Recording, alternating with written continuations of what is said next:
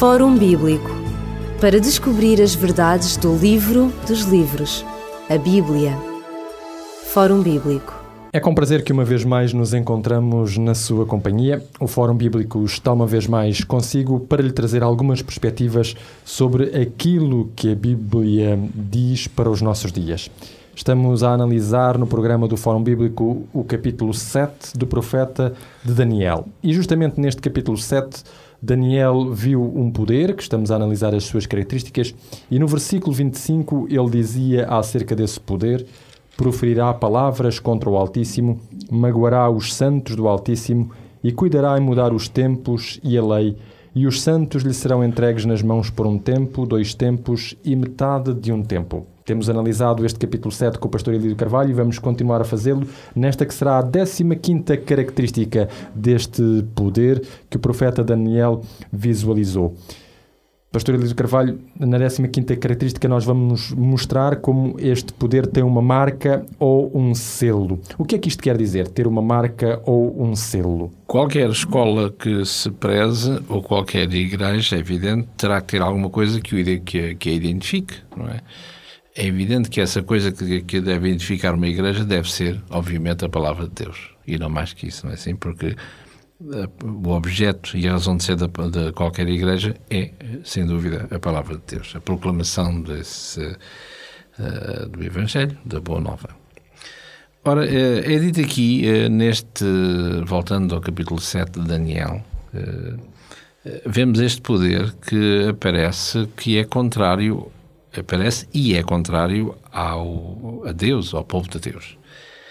E naquilo que Daniel, no capítulo 7, escreve, uh, iremos encontrar as mesmas coisas com outros nomes no, no outro livro que lhe é paralelo como, e complementar, como já falámos aqui nos programas anteriores, que é o livro do Apocalipse.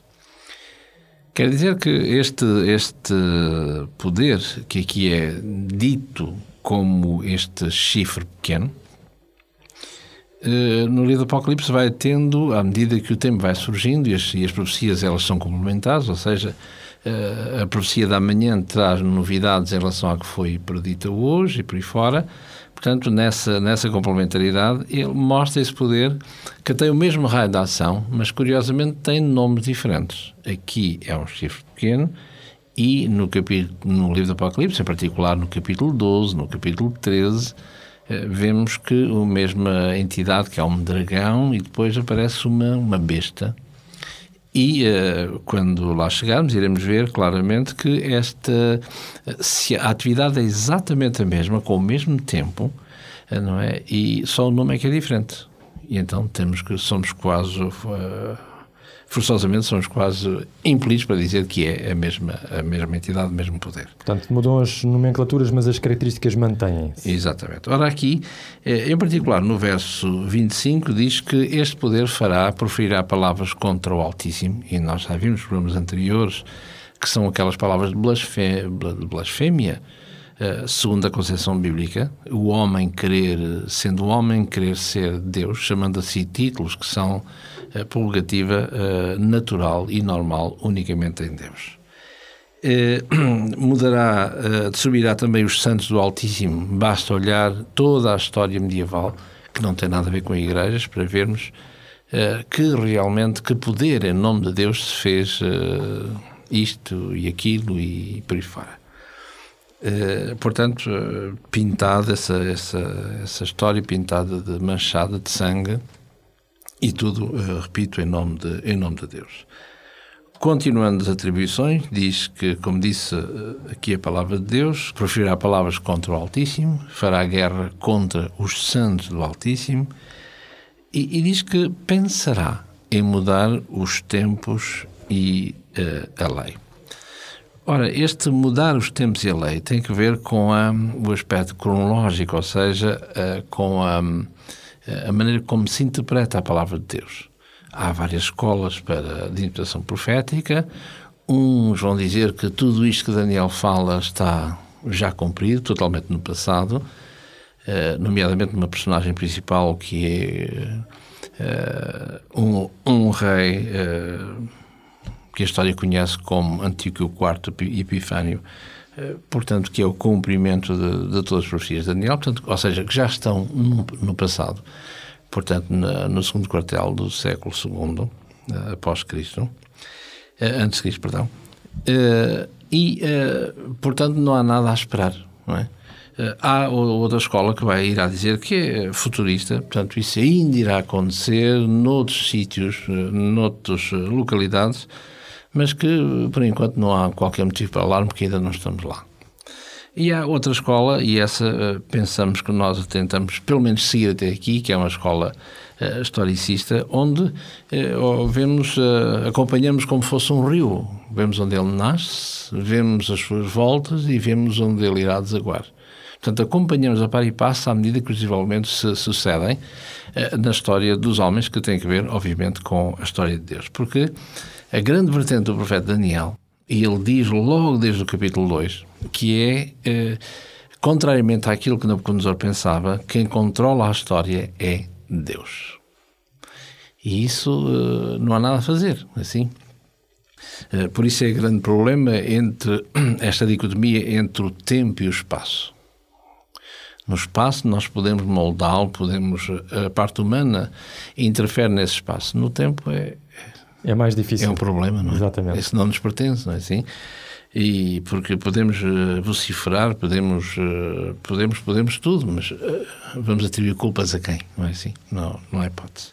Portanto, há estas duas noções que é dada ao homem em relação ao tempo e ao espaço, dado ao homem ao, espaço. E ele faz dele, grosso modo, grosso modo, aquilo que ele bem que é, entender. Mas não, mas não o tempo. Ora, aqui é dito que esta entidade vai mexer com o tempo cuidará de mudar o tempo. Ou seja, e, e o, que ele, o, que nós podemos aperceber, de uma forma mais, mais profunda, é que ele vai mudar exatamente os tempos. Ou seja, aquilo que deve acontecer num timing que é próprio, ela irá dizer, não senhora, isso ou está num futuro ou está num passado. Portanto, não há nada a fazer, nós ainda aguardaremos qualquer coisa. Ora, e, aqui eh, também tem a ver não somente com, esta, com estes tempos, mas acima de tudo com a lei. E, e a lei aí é um, um, campo muito, muito vasto, não é assim? Onde, curiosamente, uma, uma, um item dessa lei, o único item também que dessa lei que tem, um único mandamento, um único artigo dessa grande lei, é, só existe um artigo desses que fala que tem a ver com o tempo. E, curiosamente, esse artigo é, vamos falar assim, em termos jurídicos, é, um, é o quarto artigo é? que é exatamente o, o, o quarto mandamento o quarto, sobre o sábado. O sábado, exatamente. Ora, uh, e depois eh, será. Eh, ele vai atuar durante algum tempo, como aqui diz, um tempo, de tempos e metade de um tempo, que no Apocalipse mostra-nos, mesmo no seio do Apocalipse, mostra-nos diversos. Uh, formas de ver esse tempo, ou seja, 42 meses, ou seja, 1260 dias ou anos, mas todos eles são várias formas para vermos o mesmo tempo. E uh, depois uh, fala aqui, com, relacionado com este tempo, tempo de opressão deste, deste, deste poder, não só blasfemar contra Deus e, acima de tudo, blasfemar uh, perdão, uh, perseguir os, o povo de Deus, ou seja, os santos do Altíssimo. Ao ponto de que, mais tarde, nós iremos ver no livro do Apocalipse, por exemplo, no capítulo, no capítulo 17, diz lá uma coisa interessante a este nível, e como já dissemos há pouquinho, que é o mesmo poder com nomes diferentes, dentro com o mesmo timing. E diz aqui no capítulo 17, no verso 6, diz que Uh, João viu a mulher, ou seja, a igreja, a igreja, a igreja que não é pura, porque é uma, uma, uma, igreja prostituta, uma mulher prostituta, que aqui está no capítulo 17, diz que vê a mulher embriagada com o sangue dos santos e o sangue das testemunhas de Jesus. E vendo eu, diz o texto, que João maravilhou-se no sentido negativo, não é assim? Com grande admiração. Ora, como é que, que a mulher que representa uma igreja, como é que ela está embriagada com o sangue dos santos? E é evidente, como dissemos há pouquinho, a história medieval conta exatamente o que foi. Em nome de Deus, as fogueiras, os crimes, tudo aquilo que se instaurou contra, contra o ser humano. Fundo, Exatamente. Vamos diretamente àquela que é a marca ou o selo uh, deste poder. Em que é que ela consiste? Se lermos o Antigo Testamento, não é assim, uh, vemos ali uma, um, algo que é constante, que é, eh, tem a ver com o Santo Dia do Senhor, que não tem nada a ver com o primeiro dia da semana, mais vulgarmente conhecido como o domingo, mas sim com o sétimo dia, que é o sábado. Depois haverá, o que é evidente, várias tentativas de contornar o problema associando esse dia, esse dia de descanso, de observação, de guarda em termos de santificação, uh, dizendo seja uma lei mosaica, seja para os judeus, seja, seja nós cristãos não temos rigorosamente nada a ver porque é uma coisa do, de Deus com o seu povo do antigamente. Em Cristo estamos, dizem, sob uma nova dispensação, sob um novo concerto e etc, e etc, e etc.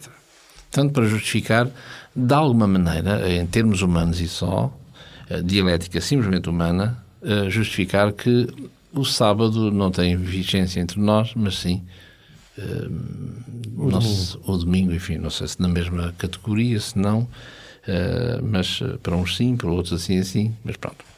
Ora, interessa-nos é, aqui, isto, o nosso propósito é analisar as coisas não consoante a humanidade ensina ou crê, mas ver se na palavra de Deus tem realmente qualquer. Eh, se a palavra de Deus apoia aquilo que na prática se faz. Ora, muito bem.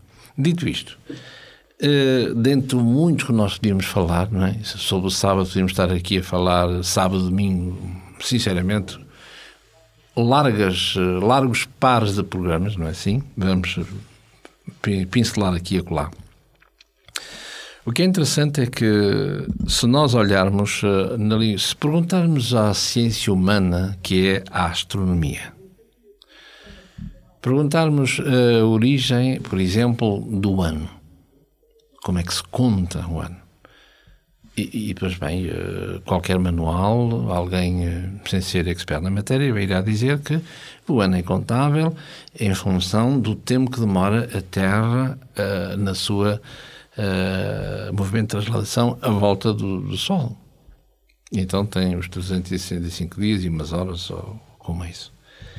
Uh, depois, em relação ao mês, portanto, tem a ver com uh, a Lua em si, as fases da Lua, de uma fase a outra, tem esse tempo, a Lua, à volta da própria Terra. Portanto, um mês, grosso modo, 30 dias. Depois tem o dia. O dia também é-nos dito pela mesma ciência de que o dia é o tempo que a Terra demora à volta do seu, do seu, do seu próprio eixo. Vamos chamar assim. É? Portanto, claro. nesse momento de rotação sobre si mesma. O dia. E tudo muito bem. Ficaríamos contentes se ficássemos por aqui. Só que nós temos que perguntar, fazer outra pergunta que é, como corolário destas, então e a semana? A semana vem de onde? Quem é que. Eh, onde é que o, a ciência foi buscar a semana? Porque a semana de sete dias, porque uma semana não de oito, ou não de nove, ou de quinze dias, ou não sei.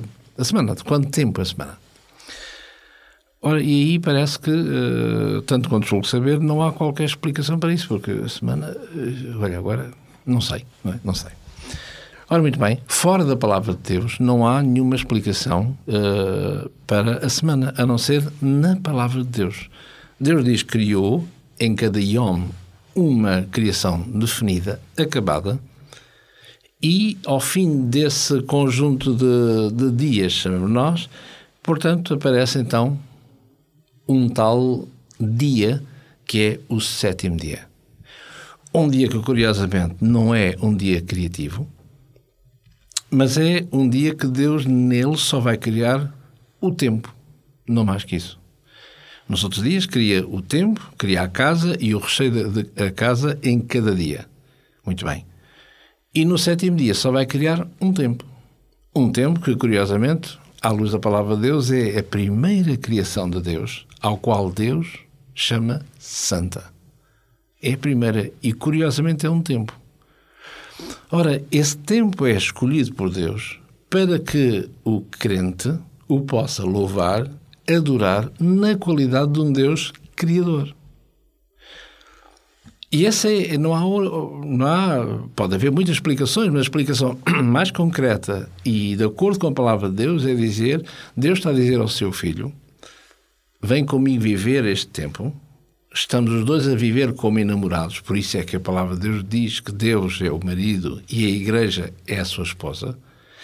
É o Antigo Testamento que fala todo ele na, na, no noivado que Deus tem com a sua mulher espiritual, que é a igreja a denúncia, a denúncia, a denúncia constante dos profetas, uh, profeta Isaías, profeta Jeremias, isso que ela dizer o que é que eu fiz à minha namorada, à minha mulher, para que ela me abandonasse, para que ela adulterasse com outros deuses.